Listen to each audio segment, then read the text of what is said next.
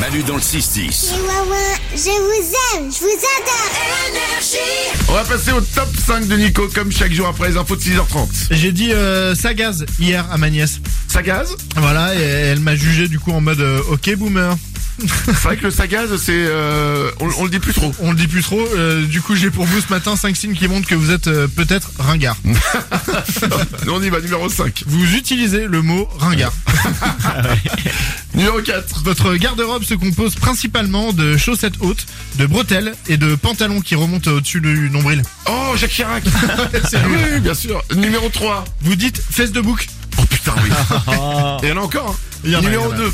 Vous avez trouvé le numéro 3 absolument hilarant. Fallait le trouver, fesses de bouc. Oui, non, bah, c'est bon. Et enfin, numéro 1. Le signe qui montre le plus que vous êtes peut-être ringard, c'est que vous venez de faire la danse du robot en boîte. C'est le top 5 de Nico et c'est tous les matins. Manu dans le 6-10. Manu est magique. Énergie.